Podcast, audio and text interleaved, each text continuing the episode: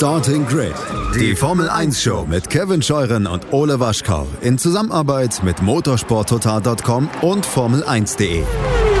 Keep racing Auf meinsportpodcast.de. Einen schönen guten Tag und herzlich willkommen zu einer Starting Grid Exkursion hier auf meinsportpodcast.de. Mein Name ist Kevin Scheuren und wenn ihr die letzten drei Wochen so mitverfolgt habt und unsere Interviewreihe mit Matt Bishop, dem ehemaligen äh, Pressesprecher von McLaren Mercedes und jetzigen Pressechef der W-Series, der wird besonders im letzten Podcast gemerkt haben, wie sehr es um das Thema Diversität ging und auch im Motorsport ist Diversität ein ganz wichtiges Thema. Und dann habe ich mir gedacht, was können wir denn jetzt noch machen? Also was können wir daran anschließen? Weil ich fand das so toll, was wir da mit ihm gemacht haben, dass ich dachte, okay, Jetzt geht es doch eigentlich mal darum, dieses Thema W-Series beziehungsweise Frauen im Motorsport nochmal aufzugreifen. Vor, ich glaube, ungefähr anderthalb oder ja, mittlerweile, ja doch anderthalb Jahren müsste es her sein. Da haben wir ja Frauen im Motorsportjournalismus gemacht mit Anna Fleischhauer von RTL, mit Inga Stracke und auch mit Maria Reier von motorsporttotal.com, Formel1.de und de.motorsport.com. Und jetzt dachte ich mir, müssen wir mal die Frauen ans Mikrofon lassen, die auch im Auto sitzen und fahren und mal so ein bisschen hören, wie es denen so ergeht und was bei denen so los ist. Und deswegen dachte ich mir, komm, fange ich genau diese Serie jetzt mal an. Ich hoffe, sie gefällt euch. Und den Anfang macht heute eine junge Dame aus dem GT-Sportbereich und ich freue mich sehr, dass sie da ist. Ich äh, verfolge ihre Karriere jetzt schon einige Zeit und dachte mir, komm, die letzte mal ein und mit der fängst du an. Carrie Schreiner. Hallo Carrie. Ja, hallo Kevin. Danke für die Einladung. Sehr, sehr gerne. Ähm, wie geht's dir? Ähm, ja, mir geht soweit ganz gut. Ähm, hatte ein sehr hartes Wochenende in Hockenheim letztes Wochenende und ja, habe eigentlich kaum Zeit durchzuschnaufen, weil ich direkt morgen schon zum Nürburgring fahre, weil ich am Wochenende beim 24-Stunden-Rennen auf den Nürburgring an den Start gehen werde. Also, das ist, wie alt bist du nochmal? 20, ne? Äh, 22 geworden 22. Oh, Glückwunsch. Ähm, Danke. 22 und schon seit zig Jahren dabei. Erzähl doch mal von deinen Anfängen im Motorsport, vielleicht noch mal ein Stück weiter davor. Was, was hat dich denn so früh schon am Motorsport fasziniert, dass du gesagt hast, das muss ich mhm. machen? Ja, also ich habe ähm, mit, also mein Vater ist früher gefahren, so hat das eigentlich angefangen. Ähm, der war als ähm, ja, Amateurrennfahrer in verschiedenen Serien unterwegs und da bin ich quasi auf der Rennstrecke groß geworden. Also ja, habe das alles miterlebt und war am Anfang natürlich jetzt nicht so äh, da, ähm, dass ich unbedingt selbst fahren wollte. Aber irgendwann, so im, waren wir mal im Urlaub, da war ich zehn Jahre alt und da war es langweilig, regnerischer Tag. Und da dachten wir, okay, wir fahren mal auf die Kartbahn. Hm. Und dann bin ich ähm, das allererste Mal auf so einer Leihkartbahn ein bisschen Kart gefahren. Das hat relativ schnell ganz gut funktioniert. Und es hat mir mega gefallen und da habe ich kurz darauf auch mein erstes Rennkart gekriegt. Bin dann erst ähm, regional, dann ähm, ja, national, dann irgendwann auch ein bisschen international Kartrennen gefahren. Das hat ziemlich gut geklappt und da war für mich klar, ja, ich möchte es auf jeden Fall auch im Auto probieren. Und ja, bin dann mit 16 in die ADAC Formel 4 aufgestiegen. Ähm, hat dein Papa direkt das Talent gesehen, als er dich da äh, im Leihkart hat fahren sehen? ja, also ich muss sagen, er war, ich glaube, als ich auf die Welt gekommen bin, war er ein bisschen enttäuscht, dass ich ein Mädchen bin. weil ähm, er hat sich halt schon immer einen Jungen gewünscht, weil äh, ja, Fußball oder Autofahren. Oh, wow. Das war so sein Traum. Und ähm, als er dann gesehen hat, ja, dass ich dann doch gar nicht so schlecht bin, ähm, dann war es dann doch für ihn, kam die Hoffnung ein bisschen zurück. Äh, also, okay. Ähm, aber ihr kommt klar, ne? Ja. Ja, ja. Klar. Gut. Ähm, ja, du hast wahnsinnige Erfolge im, im Kartsport erreicht. Ähm, vielleicht kannst du es nochmal in diese Zeit mitnehmen. Ähm, wie war das so für dich, die Gewöhnung an, an, das, an das richtige Rennkart? Das ist ja nochmal ganz anders als äh, so ein Leihkart in einer, in einer Touristenkartbahn. Äh, ging das auch sehr leicht oder warst du selber manchmal so ein bisschen überrascht, wie gut das funktioniert hat für dich? Hm. Ja, also ganz, ganz am Anfang bin ich noch im Viertakter gefahren. Das war damals Honda Light. Ähm, das ist, also ich bin nicht diese klassischen Mabinis gefahren, das ist schon Zweitakter, okay. sondern ähm, habe halt wirklich mit Viertakt angefangen und das ist schon sehr ähnlich an so einem Lightcard. Ähm, am Anfang war das auch noch so, ja, ich war jetzt nicht ähm, schlecht, aber es war jetzt auch noch nichts Besonderes.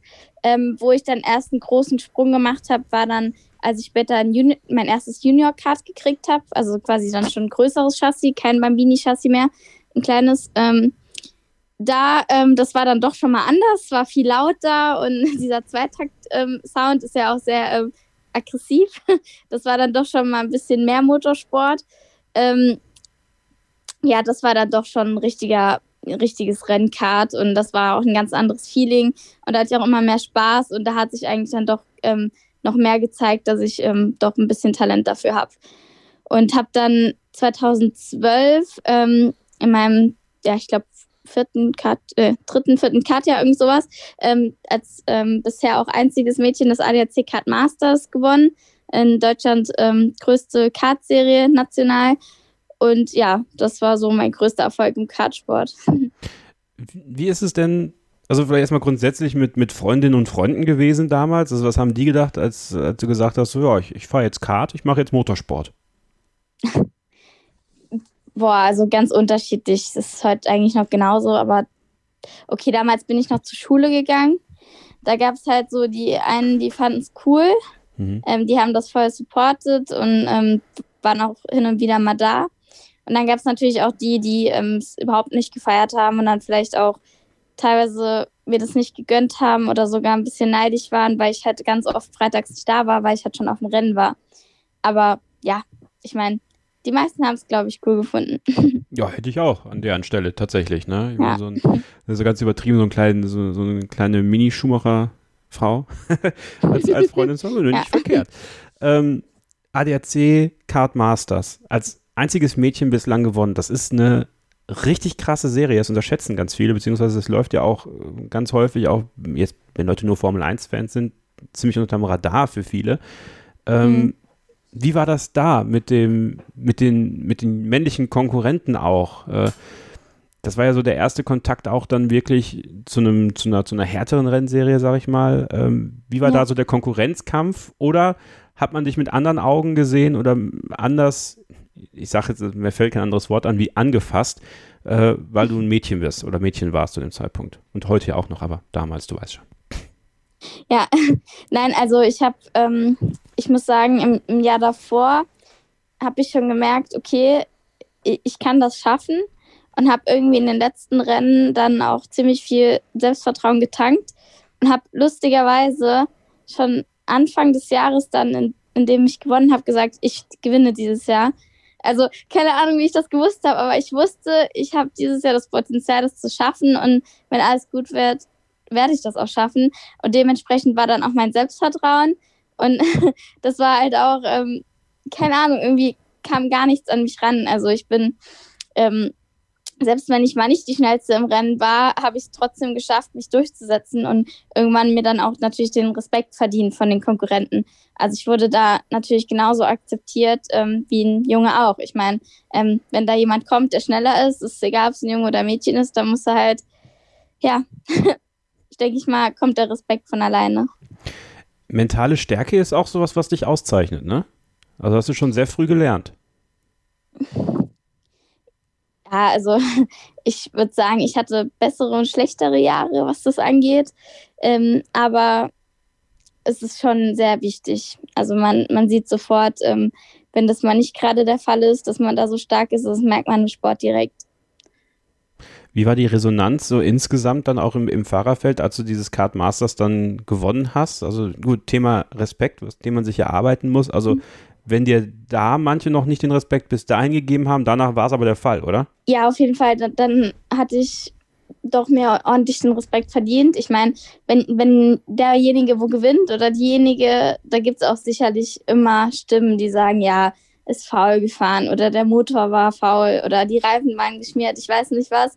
Ähm, aber das ist ja überall, selbst in der, in der GT Masters ist es teilweise noch so. der, wo gewinnt, der ist, ähm, da gibt es immer Stimmen, die dann sagen, ja, das kann nicht sein, wie kann der so schnell sein? Aber ja, nee, größ, größtenteils war auf jeden Fall der Respekt da. Du bist dann noch einige Jahre im, im Kartsport geblieben, bist dann in die Formel 4 gewechselt. Genau. Zu dem Zeitpunkt war Formelsport aber noch das, was du machen wolltest? Ja, also es war dann der erste logische Schritt im Automobilsport, würde ich sagen. Ähm, und es war dann noch, also klar, mein Traum war immer mal irgendwann GT zu fahren. Also Formel 1 war eigentlich nie mein Ziel.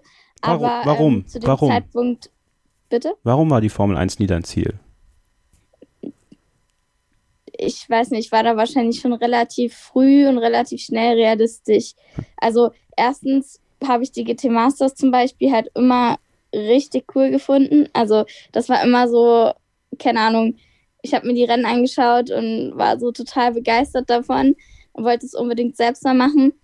Und auf der anderen Seite ähm, ist es für mich, das Problem ist nach der Formel 4 zum Beispiel, ähm, der nächste logische Schritt ist dann natürlich die Formel 3. Und dafür hätte ich schon kein Budget mehr gehabt. Also, um es Okay. ganz realistisch zu sagen. Ähm, ich war jetzt auch in der Formel 4 jetzt nicht der Überflieger. Also, ich habe mich da wirklich extrem schwer getan in dem Jahr. Ich bin ja wirklich in einem Jahr gefahren, wo alle Granaten gefahren sind, die teilweise jetzt auch schon in der Formel 1 sind. Ähm, wo wir auch teilweise Heats gefahren sind, weil so viele Starter waren. Und ähm, ja, da habe ich auch ein bisschen klein wenig den Spaß am Formelsport verloren. Ähm, ja, aber wie gesagt, selbst ähm, wenn ich es, ja, es war einfach finanziell nicht möglich, weil es kein Überflieger im Formelsport und generell ist es halt auch bis zur Formel 1 ähm, brauchst du, muss halt alles stimmen. Also ähm, die Kontakte, das Budget und du musst ein super Talent sein quasi. Mit wem bist du da so zusammengefahren? Ja, in meinem Jahr, also in den Jahren ist Mick Schumacher gefahren, Lando Norris oder ähm, Direm Zindelli, der, der jetzt auch in der Formel 3 letztens Rennen gewonnen hat oder vorne war. Ähm, boah, das ist, überlegen. ähm, Logan Sargent, Oh. also da sind eigentlich ganz, ganz viele gefahren, die jetzt auch in der Formel 2 oder Formel 3 ganz vorne mitfahren. Okay, also du hast natürlich wirklich sehr starke Konkurrenz gehabt. Ähm, Ja. Ist dann aber auch schwierig, ich meine, dieses Thema Budget und das Thema Geld dann im, im späteren Verlauf, wenn man jetzt nochmal kurz beim Formelsport bleibt, das ist ja. Ja. schon tatsächlich so, dass da ja ganz alleine Talent höchstwahrscheinlich, also wenn du das so prozentual mal festhalten würdest, wenn du, Ja. wenn du 100 Prozent hast, wie viel Talent, also wie viel Prozent Talent ist das dann am Ende noch, um hochzukommen, versus wie viel Prozent so andere Sachen ausmachen? Ja, es ist sicherlich weniger, deutlich weniger als früher. Okay. Also ich glaube, dass es schwieriger geworden ist, ähm, weil einfach alles teurer geworden ist und auch Politik viel mehr eine Rolle spielt. Deswegen denke ich, dass der Faktor Talent geringer geworden ist. Aber ich bin halt der Meinung, dass man es so nehmen muss, wie es ist. Ich meine, klar, man kann jetzt darum jammern, nach hätte ich nur das Budget von dem und dem und was weiß ich. Ähm, aber es bringt halt nichts. Am Ende muss man mit seinen Möglichkeiten, die man hat, das Beste draus machen. Und ich meine, allein den Sport zu machen, ist ein un unglaubliches Privileg. Und deswegen ähm, bin ich einfach froh ähm, und dankbar für den Weg, den ich gehen konnte, auch wenn es jetzt nicht für die Formel 3 oder Formel 2 oder sonst irgendwas gereicht hat. Ähm, ja, und dann bin ich schon sehr froh damit. Hattest du, wie, war denn deine Situation damals? Also hattest du Sponsoren oder war das wirklich so, dass auch dein, deine Eltern sehr viel da für dich rein investiert haben? Teils, teils. Also ich hatte, mittlerweile bin ich noch ein bisschen besser aufgestellt als früher, aber Ja. auch zu meiner Formel 4-Zeit hatte ich schon einige Sponsoren. Also klar, von zu Hause aus musste dann doch noch ein Teil mitfinanziert werden, ähm, aber nicht alles. Also ich hatte schon damals einige Sponsoren, aber das Problem ist halt, in dem Rahmen ist es schwierig, das zu verkaufen an jemanden, weil ähm, ja, es ist halt doch schwer, das mit der Vermarktung, alles was unter Formel 1, also unter diesen großen Serien ist, ähm, das, da, den Seriensponsoren zu finden. Du bist parallel neben der deutschen Formel 4 auch in Großbritannien gefahren. So dieses Genau. in, internationale zieht sich ja bei dir dann noch durch. Wir werden im nächsten Abschnitt über den Einstieg in, in den GT-Sport sprechen. Mhm. Ähm, was hat das mit dir gemacht? Also ich meine, das ist ja auch ja, nicht, glaube ich, immer einfach. Das war ja doch dann relativ früh schon auch von zu Hause weg zu sein und immer unterwegs zu sein und dann noch weiter ins Ausland zu gehen. Danach bist du noch mal ein Stück weiter ins Ausland gegangen. Mhm. Wie hat dich das in deiner äh, persönlichen Weiterentwicklung weitergebracht? Ja, auf jeden Fall. Also die Zeit in England war ähm, sehr, sehr wertvoll für mich. Also erstens mal ähm, in einer anderen Serie zu fahren mit anderen Fahrern, die vielleicht nicht ganz so im Fokus ist. Ich hatte da ein super Team, ich habe mich mega wohl gefühlt. Ähm, bin, auch quasi mein bestes Ergebnis in meiner Formelkarriere gefahren, wurde einmal Vierter in Truxton und hatte auch einen super Fahrercoach da mit dem Jonathan Kennard. Das war einfach, also das ist eine Zeit, an die ich gerne zurückdenke, habe da auch extrem viel gelernt und ich denke, ähm, ja, wenn man in so jungen Jahren doch andere Orte sieht, ich habe gut Englisch sprechen, äh, gut Englisch gelernt in der Zeit. Also es hat mir auf jeden Fall was gebracht für mein Leben auch. Und dann kam die Entscheidung, in den GT-Sport zu wechseln. Und darüber sprechen wir mhm. gleich nach einer kurzen Pause mit Carrie Schreiner hier in der Starting with Exkursion auf meinsportpodcast.de. Also bleibt dran. Carrie Schreiner ist zu Gast, fährt in der ADAC GT Masters, wird am kommenden Wochenende bei den 24 Stunden am Nürburgring mit dabei sein. Ihr hört das Ganze natürlich ein bisschen später, ja. Es macht aber nichts. Im Endeffekt tut sich ja an der Zeitspanne nichts. Wir sprechen über ihre Karriere. Sie war im Formelsport aktiv, in der Formel 4 und dann kam die Entscheidung, Carrie, du gehst in den GT-Sport. Du hast vorhin im ersten Segment gesagt, das war dein Traum, GT-Sport zu machen. Ähm, aufgrund des Realismus natürlich, nicht in die Formel 1 zu kommen, das ist immer das hehre Ziel eines jeden Formelmotorsportlers. Aber GT-Sport, das ist ja, also es ist ja kein Ersatz, weil es ist für sich eine ganz, ganz eigene ganz, ganz anstrengende für den Körper, aber auch sehr anspruchsvolle für den Kopf Rennsportart, Rennsportserie. Warum die Faszination GT-Sport für dich? Ja, also es ist halt, wenn ich jetzt zum Beispiel meinen Freunden erkläre, ja, ich fahre Formel 4, sag ich okay, das sind kleine Formel 1 Autos. Aber wenn ich ihnen jetzt zum Beispiel sage, ähm, ich fahre Lamborghini, dann wissen sie direkt, was ich meine. So. Aha, okay. Und das ist halt irgendwie, keine Ahnung, ich finde die Serie, die Serien so cool mit diesen ganzen unterschiedlichen Marken und auch mit den unterschiedlichen Konzepten, die dann doch, die es trotzdem schaffen, mit der ähm, Balance of Performance, die alle aufeinander abzustimmen. Und ähm, auch in dieser ähm, Lamborghini Super Trophäe, wo ich gefahren bin, ähm, wenn dann, ja, keine Ahnung, in Europa zum Beispiel über 30 Lambos, die offen sind, kein Restriktor da ähm, beim Start losballern. Das ist halt schon krass. Also, keine Ahnung, ich finde es halt, ist eine ganz tolle Atmosphäre in so einem, ähm, ja, wenn man da mitfahren kann. Wenn ich mir jetzt vorstelle, dass ein 19-Jähriger, also ein normaler 19-Jähriger zu dem Zeitpunkt so ein Auto fährt, ne? Den sehe ich schon am Baum, bevor er überhaupt aufs Gaspedal gedrückt hat. Also, so hart das klingt nimm uns doch mal mit in, dein, in dein Bauchgefühl, als du zum ersten Mal äh, in diesem Lamborghini saßt, vor deinem ersten Einsatz und das erste Mal wirklich das Gaspedal durchgedrückt hast und du gemerkt hast, wie viel Kraft da drin steckt. Was, was ging dir durch den Kopf, was ging dir durch den Körper? Ja, ich war natürlich total nervös vor meinem ersten Test. Also ich habe mich extrem gefreut, aber ich hatte auch einen heiden Respekt davor. Ähm, ich weiß noch, mein allererstes Mal, wo ich das Auto gefahren bin, war in 2016, Ende des Jahres in Cremona. Ist eine kleine italienische Strecke. Und ähm, ja, wusste gar nicht, was mich erwartet. Aber ähm, klar, ich war erstmal überrascht von der Leistung, also beeindruckt. Ähm, aber wenn du aus dem Formelsport kommst, ist es halt, ähm, ja, bist jetzt nicht wahnsinnig überrascht, wie das Ding in den Kurven, Kurven fährt und so. Klar, die Leistung ist ein Unterschied, aber es fühlt sich im ersten Moment alles viel schwerer an, ein bisschen träger, weil weniger Aero, mehr Gewicht. Ähm, das ist in den Kurven halt jetzt nicht so spektakulär, wenn du aus dem Formelsport kommst. Aber klar, die Leistung war natürlich total beeindruckt, äh, beeindruckend. Ist der GT-Sport chancengleicher als der Formelsport? Ja, das würde ich schon sagen. Also ähm, Formel 4 vielleicht, ähm, also die niedrigeren Formelserien vielleicht weniger. Aber wenn man jetzt mal so in Richtung Formel 1 guckt, also ich finde jetzt, okay, wenn man jetzt, das ist jetzt ein bisschen unterschiedlich, aber wenn du jetzt Formel 1 mit GT-Sport ver, ähm, vergleichst, in der Formel 1 gibt es halt wirklich nur wenige Teams, die halt ungefähr auf Augenhöhe sind oder die konkurrenzfähig sind. Und ähm, wenn du da nicht auf dem richtigen Auto sitzt, ist es halt für den Fahrer extrem schwierig. Aber im GT-Sport ist es halt echt so, dass das ganz, ganz viele Teams und Autos, ähm, ja, also konkurrenzfähig sind. Also da ist es auf jeden Fall eine viel höhere Chance, dass, ähm, ja, viel höhere Chancengleichheit, sage ich mal. Ja. Du bist im Mittleren Osten und Asien gefahren. Wieder etwas, wo du im Ausland warst. Nochmal eine ganz andere Kultur.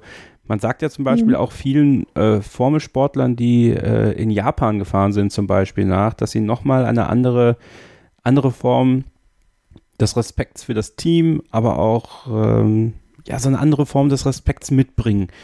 Ähm, nimm uns mal so ein bisschen mit in die Erfahrung, die du 2017, 2018 gemacht hast, die dich ja nochmal viel weiter weg von zu Hause getrieben haben.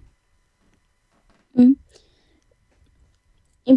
Ja, also ich, ich war schon mal in Asien davor, wegen ähm, durch meinen Vater, wenn er mal geschäftlich dort war. Mhm. Aber dort selbst was zu tun zu haben und dort Rennen zu fahren und ähm, vor allem dann halt auch, wenn man volljährig ist, und sieht man die Sachen ja auch noch ein bisschen anders als, als richtiges Kind.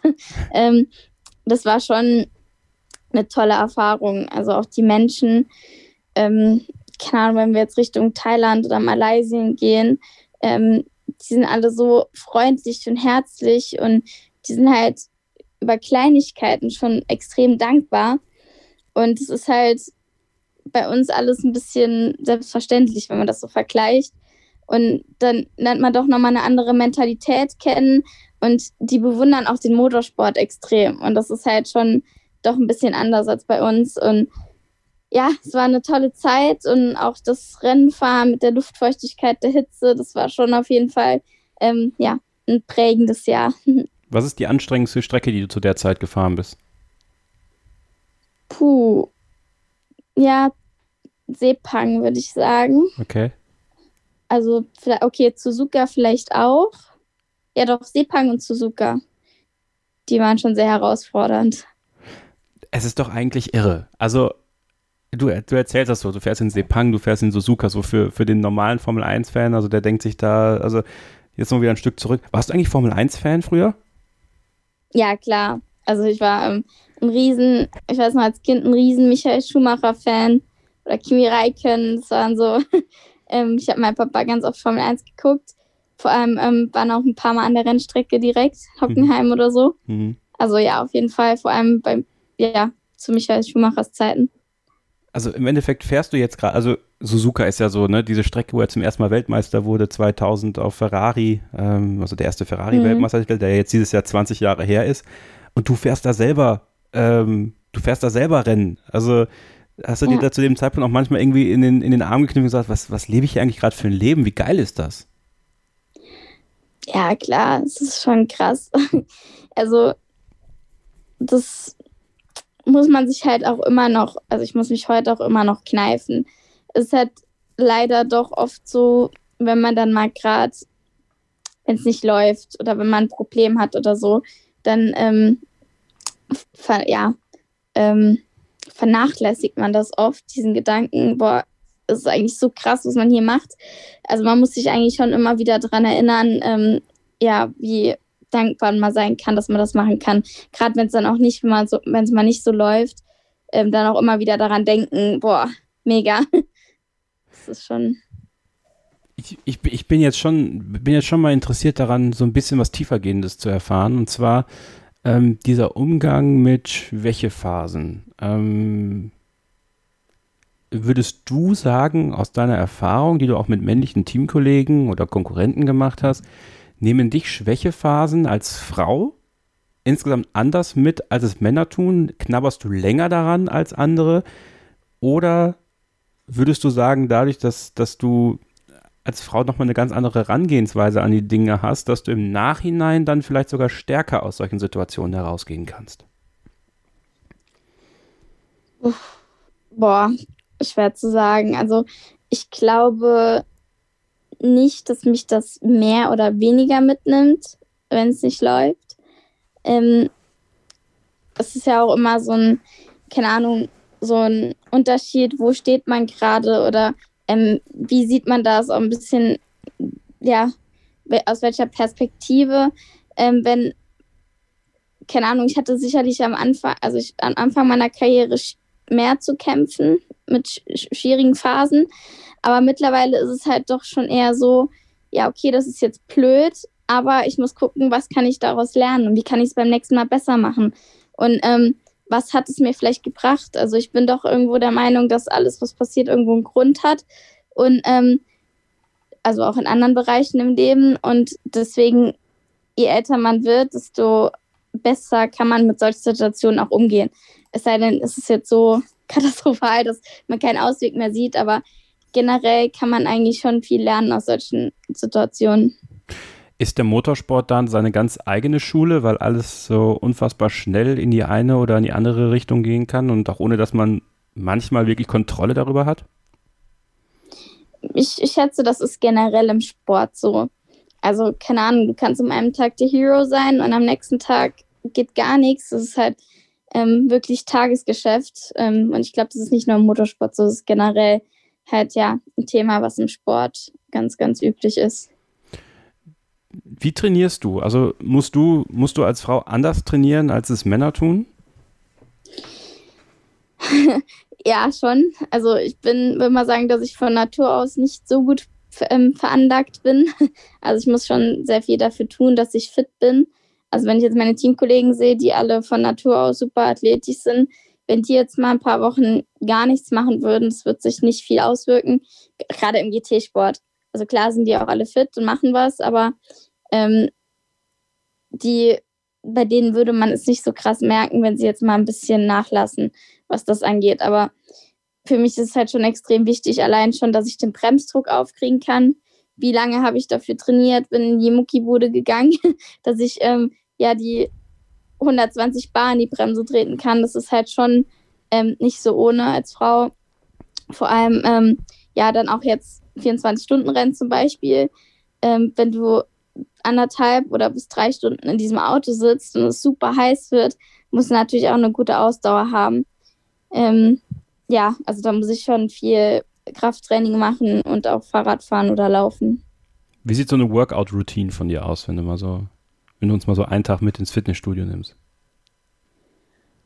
Boah, unterschiedlich. Also, wenn ich jetzt mal eine Woche sehe, mhm. ähm, gucke ich, dass ich ja zwei bis viermal Fahrrad fahre. Also draußen, ähm, ja, anderthalb bis drei Stunden, irgend sowas pro Einheit. Ähm, ja, dann vielleicht ein, zweimal laufen gehe in dieser Woche und ähm, ja, einmal Kraftbeine, einmal Kraftarme mache oder vielleicht zweimal Kraftbeine, kommt immer auf den Trainingsplan an. Oder natürlich, wenn ich jetzt eine Rennwoche habe, ähm, trainiere ich natürlich nicht so hart, weil ich will mich ja nicht komplett auspowern zum Wochenende. Ähm, aber ja, schon so, dass ich auf den, ähm, zu den wichtigen Rennen fit bin. Was war zu der Zeit, äh, als du in der Lamborghini Super Trofeo warst, das wichtigste Rennen, woran du dich erinnern kannst, wo du sagst, so das habe ich nie vergessen, das werde ich auch nie vergessen?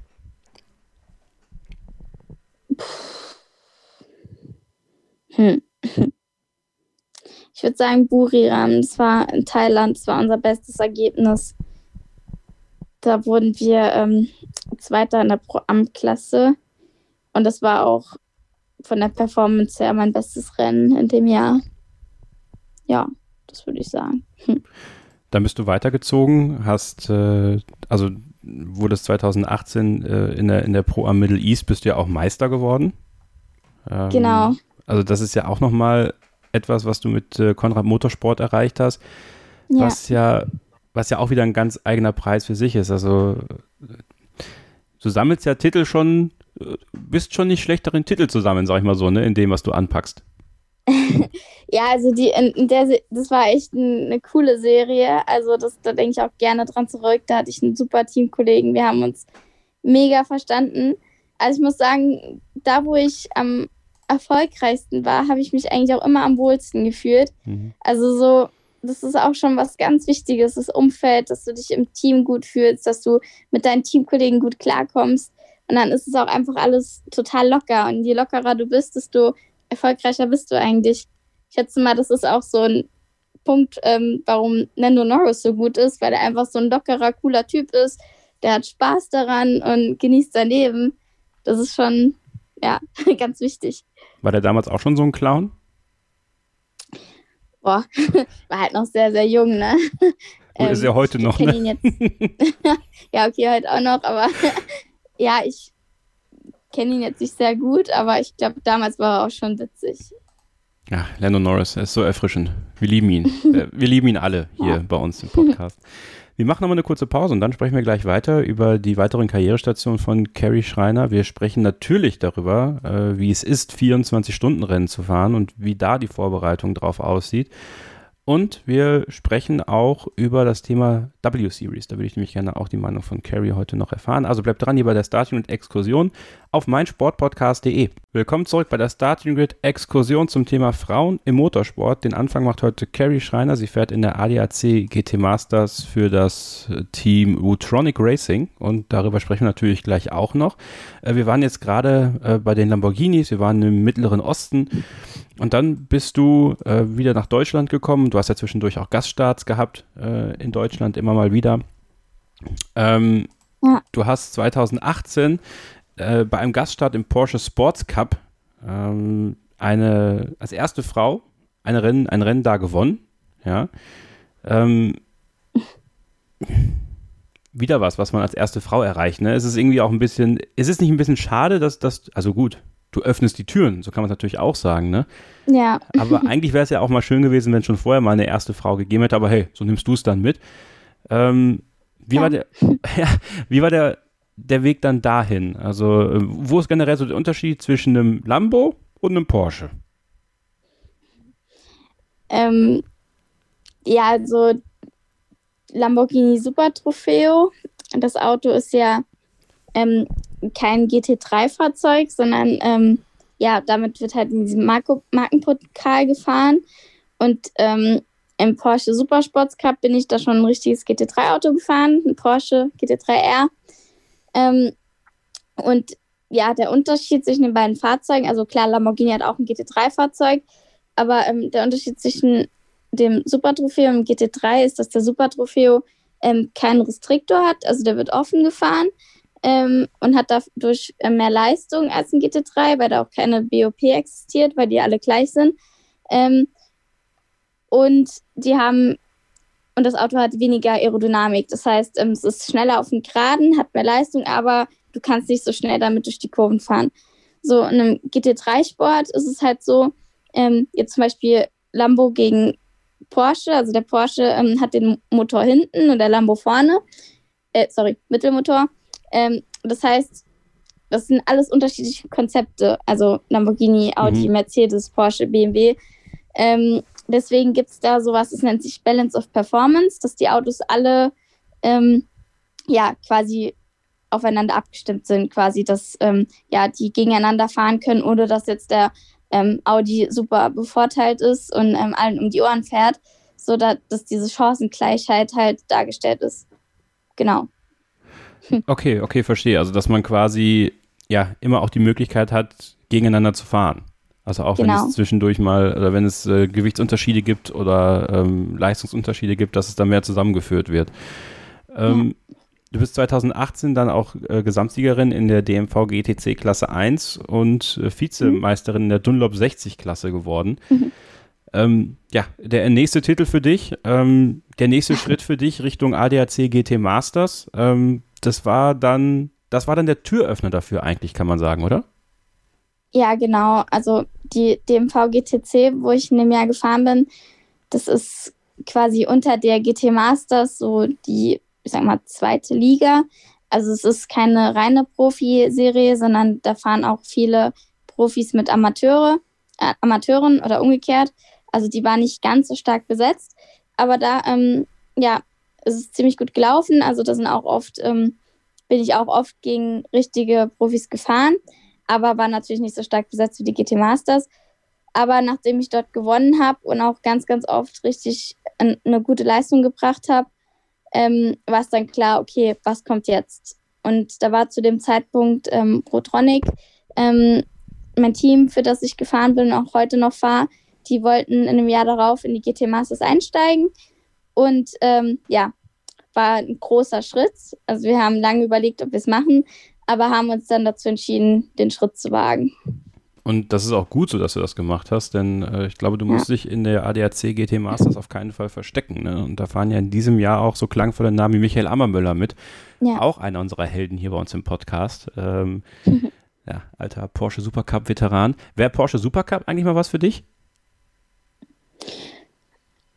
Boah, also es hat sich nie ergeben. Also ich war jetzt nie dagegen, aber keine Ahnung, ich würde jetzt nicht Nein sagen, aber Okay. es war halt nie irgendwie ein Thema. Ja, mu so. muss ja auch nicht, ne? Aber wenn du mitfahren würdest, würde ich es gucken. Ja, zugegebenermaßen. ähm, nee, aber davor hast du ja noch was gehabt und zwar äh, einen Test für die Formel E. Also ein Formel E-Test, ein Test in einem Formel E-Fahrzeug für das HWA Genau. Race Lab. Ähm, wir haben hier ein sehr gespaltenes Verhältnis zum Land Saudi-Arabien. Ja, das kann man nicht anders sagen, aber trotzdem hattest du deinen Mhm. Test nun mal in Riyadh. Ähm, da, wo äh, Frauen erst seit kurzem quasi Auto fahren dürfen, durftest du dann auch fahren? Hat ja auch Mhm. was, ne? Nee, aber äh, Spaß beiseite. Wie war das, ein Formel-E-Auto zu fahren? Hattest du dann das Gefühl, ach, Formel E, das, das könnte mir auch wohl mal gefallen? Oder wie, wie kam erstens dieser Test zustande? Und äh, wie hat sich das nochmal vielleicht im Unterschied zu einem Formel-4-Auto angefühlt? Ja, das kam für mich natürlich total überraschend. Also als der Anruf kam von HWA, war es natürlich boah, krass, weil Formel E hatte schon einen extrem hohen Stellenwert ähm, im Motorsport mittlerweile. Deswegen ähm, war das für mich natürlich wow. Ähm, war total über, ähm, ja, ähm, gespannt, wie das sein wird. Und ja, kam dann nach Riyadh, bin dann ähm, ja erstmal die ganze Einführung in, in, in dieses Paddock und in das Team und in den Sport generell. Und es ist halt, allein die Atmosphäre dort ist halt schon anders. Ähm, ist alles so leise, aber das Auto an sich im Vergleich zum Formel 4 ist halt doch nochmal ganz anders. Also, ähm, wenn ich das jetzt beschreiben müsste, würde ich sagen, vom Fahrgefühl, dass es so ein Mix ist aus GT-Auto, Formelwagen und Leihkart. Das ist halt schon ähm, ja kein richtiges Formelfahrzeug vom Fahrgefühl her. Würdest du sagen, dass die Formel E tatsächlich so die Zukunft im Formelrennsport ist?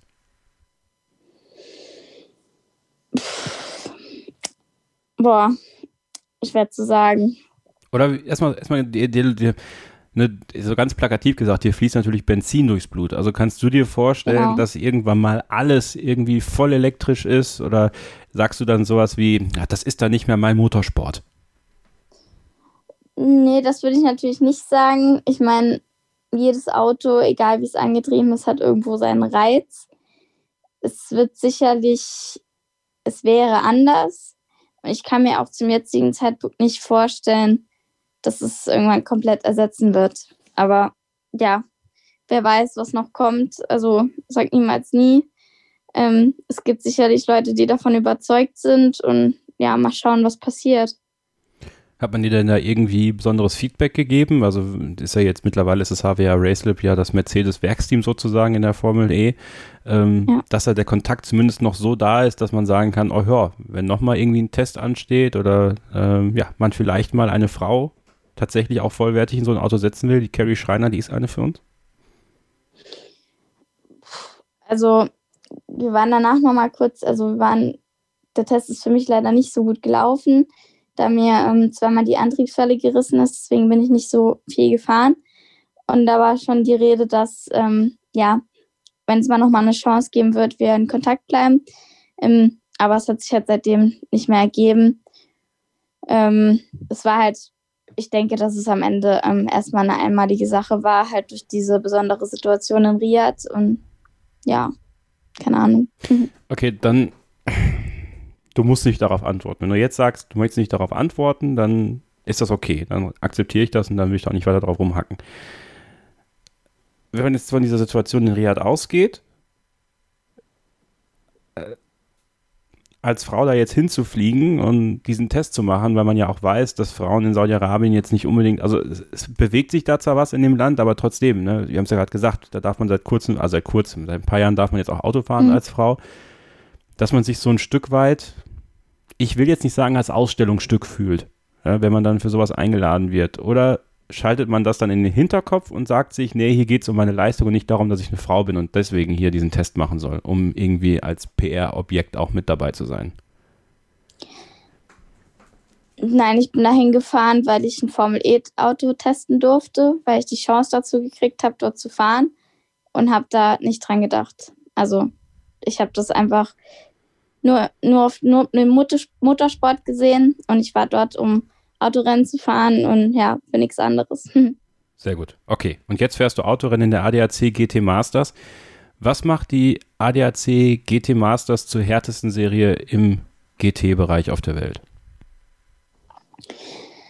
Boah, also ja, GT Masters ist, ist ein ultra stark besetztes Feld. Ähm, nur, ja, wo 33 Autos fahren, auf jedem Auto zwei Fahrer und wo ungefähr 95 Prozent, ähm, ja, oder eher 98 Prozent halt wirklich Profis sind, die schon teilweise namhafte Rennen gewonnen haben, Werksfahrer sind oder ja, das ist halt schon extrem stark. Also wenn man jetzt an die Qualis gerade in diesem Jahr zurückdenkt, ähm, wo dann fast das ganze Feld innerhalb von einer Sekunde ist oder höchstens anderthalb, das ist halt schon ganz, ganz, ganz besonders. Also ich glaube nicht, dass es das in dem Maß nochmal irgendwo gibt auf der Welt.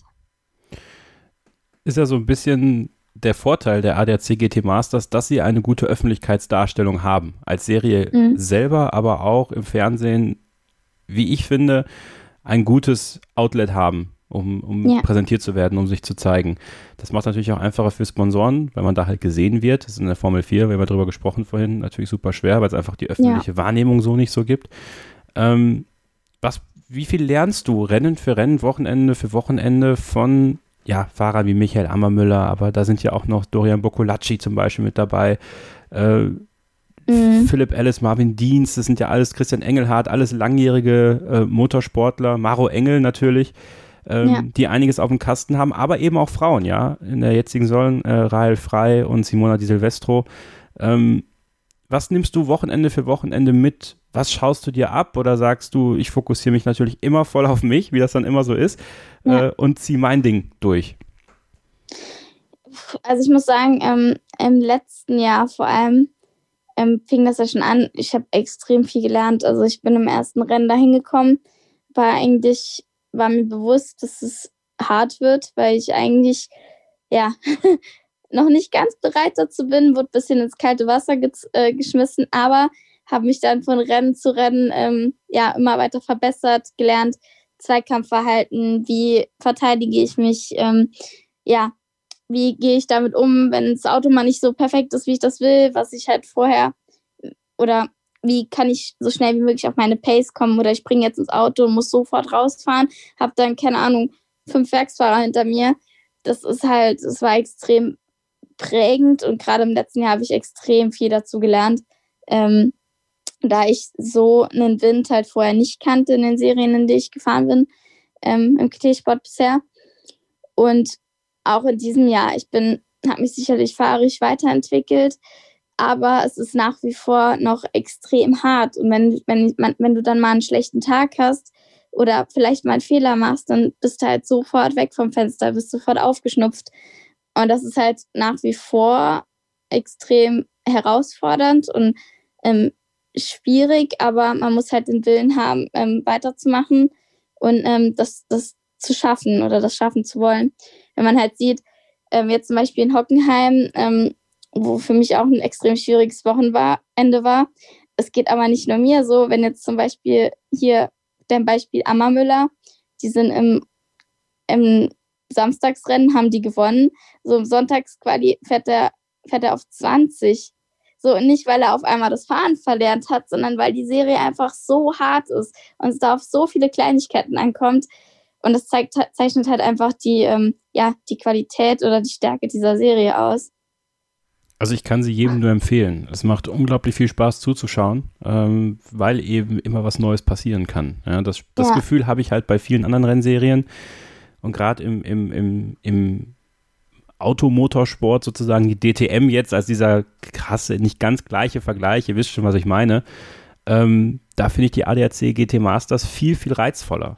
Also das ist nur meine Meinung, aber vielleicht kannst du ja mal äh, noch mal kurz ein Plädoyer dafür abgeben, warum jetzt Hörer auf jeden Fall ähm, die ADAC GT Masters dann beim nächsten regulären Wochenende, wenn es jetzt nicht die 24 Stunden äh, vom Nürburgring sind, äh, verfolgen sollten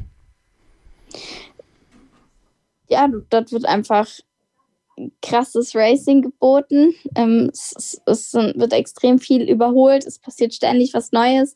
Es sind ähm, ja extrem gute Fahrer dabei. Also es ist auf jeden Fall, es lohnt sich da reinzuschauen. Wir machen jetzt nochmal eine kurze Pause und dann äh, sprechen wir noch ein bisschen weiter mit Carrie Schreiner. Ein bisschen habe ich sie noch hier bei mir im Podcast. Ich freue mich sehr. ähm, und ja, ihr bleibt dran. Hier beim Starting Grid der Exkursion auf meinsportpodcast.de. Bis gleich. Ein letztes Mal zurück hier bei der Starting Grid Exkursion auf meinsportpodcast.de. Mein Name ist Kevin Scheuren, an meiner Seite heute Carrie Schreiner, ADAC GT Masters Fahrerin für das Rutronic Racing Team. Ja, und jetzt am kommenden Wochenende unterwegs bei den 24 Stunden vom Nürburgring. Ähm, ja, das ist ja auch so eine Glaubensfrage hier bei uns im Podcast, muss ich natürlich auch stellen. Nürburgring oder Hockenheimring? Ah, GP-Strecke, muss ich natürlich sagen. Hm. Ja, Nürburgring. Richtige also Antwort. Gleich. Bitte? Richtige Antwort. also für mich. Nein, ich mag beide Strecken extrem gern. Ähm, weil ich halt auch auf beiden Strecken schon schöne Erlebnisse hatte, aber keine Ahnung, allein der Nürburgring, wenn du die Strecke betrittst, das hat halt schon einen ganz, ganz besonderen Flair. Und jetzt stehen sie am Wochenende wieder an, die 24 Stunden äh, am Nürburgring. Wie bereitest du dich auf ein 24-Stunden-Rennen vor? Boah, also dieses Jahr hatte ich jetzt ähm, hatte ich ein bisschen weniger Zeit als letztes Jahr. Also ähm, ja, durch diese ganze, ähm, dass jetzt alles so geballt ist, ähm, durch die Situation, ähm, habe ich mich natürlich nicht so spezifisch darauf vorbereitet. Aber wenn ich überlege, letztes Jahr ähm, bin ich dann mal nachts auf den Berg gegangen, wandern oder habe dann auf einmal nachts um drei irgendwelche Übungen gemacht. aber ja, dieses Jahr, dadurch, dass ich jedes Wochenende am Fahren bin und auch viel testen bin, versuche ich einfach, äh, ja, ordentlich zu essen, ähm, die Ruhephasen zu nutzen und ja, einfach zu überleben. okay, okay, gut. Ja. Zu überleben. Aber ich weiß, was du meinst. Ich verstehe, was du meinst. Äh, generell ja. diese, diese ganze Corona-Pandemie und der Motorsport, ähm, wie hast du das weggesteckt, ähm, diese lange Pause? Du hast dich ja, man bereitet sich ja als Sportlerin und Sportler immer auf diesen Saisonstart vor. So, dann mhm. gab es den nicht und alles wird nach hinten verschoben. Und jetzt fahrt ihr in der ADAC GT Masters bis in den November rein. Ja, also das letzte Rennwochenende ja. in Oschersleben, 6.11. bis 8.11. Ähm, das ist lang. Ja, das ist richtig ja. lang und sehr geballt. Ähm, wie schwer war das für dich, diese Umstellung hinzubekommen? Musstest du viel in deinem Lebensablauf ändern oder hast du diesen, diesen Lockdown äh, so verhältnismäßig gut überstanden, außer dass natürlich die Lust und der Gasfuß immer weiter gekribbelt hat? Ja, also klar, es war sicherlich nicht einfach für jeden, aber ich schätze mal, dass ich im Vergleich zu vielen anderen ähm, jetzt nicht so krass von der Krise betroffen war, außer dass ich halt jetzt ein paar Monate kein Rennen fahren kann. Klar war das blöd, aber man nimmt es halt irgendwann hin. Ich meine, man kann es ja nicht ändern. Man muss versuchen, dann fit zu bleiben, das Beste aus der Situation zu machen. Ich habe auch einen Simulator gekriegt in der Zeit, ähm, wo ich aber persönlich jetzt kein Riesenfan davon war. Also ähm, ich habe dann ja versucht mit Simulator und Sport mich fit zu halten ähm, und war dann froh, als es endlich losging. Aber es hat schon krass, wenn man monatelang nichts macht im Vergleich und dann auf einmal jetzt alles aufeinander kommt. Das ist schon, ja, dieses Jahr anders. Wie anders ist es, ein 24-Stunden-Rennen mit einem reinen Frauenteam anzugehen?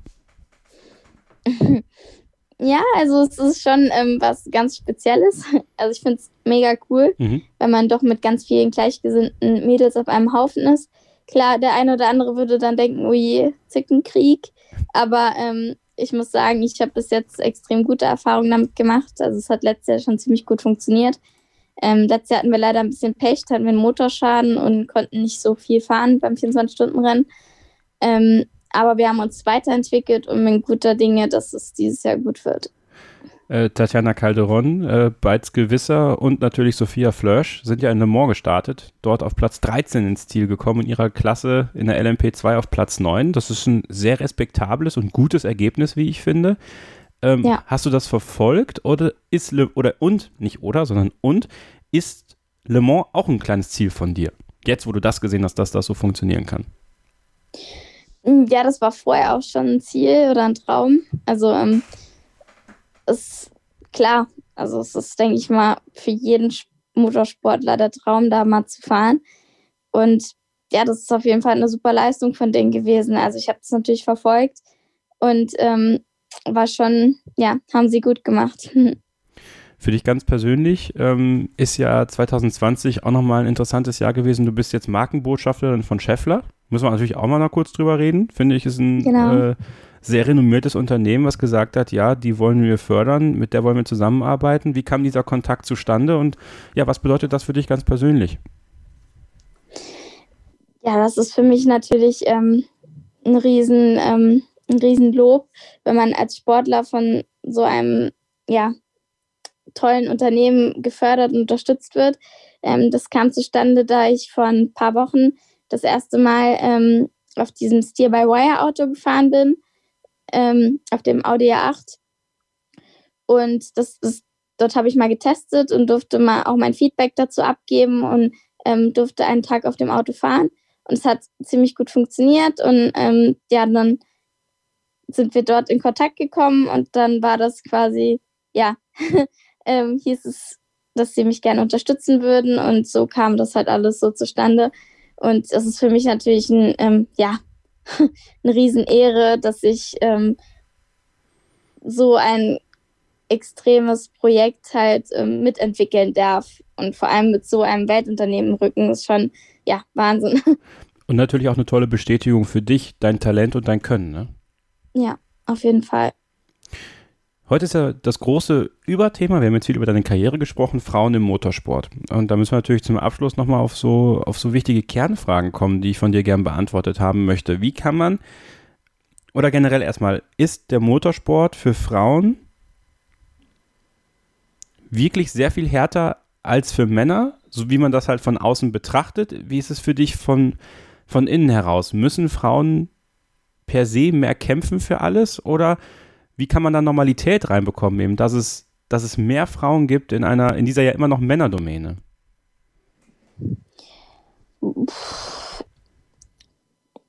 Boah. Ja, es, sind die, es, sind, es sind die harten Fragen, die ich hier stelle, ich weiß. Du bist jetzt hier auch natürlich komplett, bist komplett on the spot. also ähm, generell ist es halt wirklich so, dass es viel, viel weniger gibt. Und da gibt es natürlich auch, ja, ist es dann natürlich auch schwieriger, wenn man in der Unterzahl ist. Aber keine Ahnung, für mich ist jetzt kein großer Unterschied. Ich meine, ähm, das Einzige, was halt ist, okay, wenn du nicht gut bist, dann sagen sie ja, ist halt eine Frau. Aber wenn du ähm, es schaffst, dich zu behaupten oder dich durchzusetzen, ist natürlich ähm, der Respekt auch ein bisschen größer oder es wird vielleicht mehr wahrgenommen als wenn ein Mann auf die gleiche Position fährt. Ähm, aber generell rein vom Fahrerischen, ja, ich meine, wir machen genau das Gleiche und deswegen müssen wir auch genau die gleiche Leistung bringen. Ist halt, ja, ist so.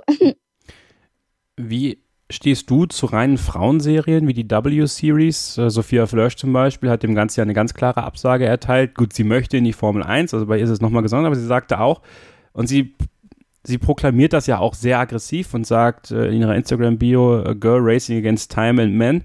Ähm, sie will diesen Wettkampf gegen Männer. Jetzt gibt es sowas wie die W-Series, wo eine reine Frauenserie. F findest du das gut oder würdest du dir dann doch eher wünschen, mehr Frauen im generellen Motorsport und dass das vielleicht gar nicht so sehr ein Thema ist, dieses Männer gegen Frauen-Ding?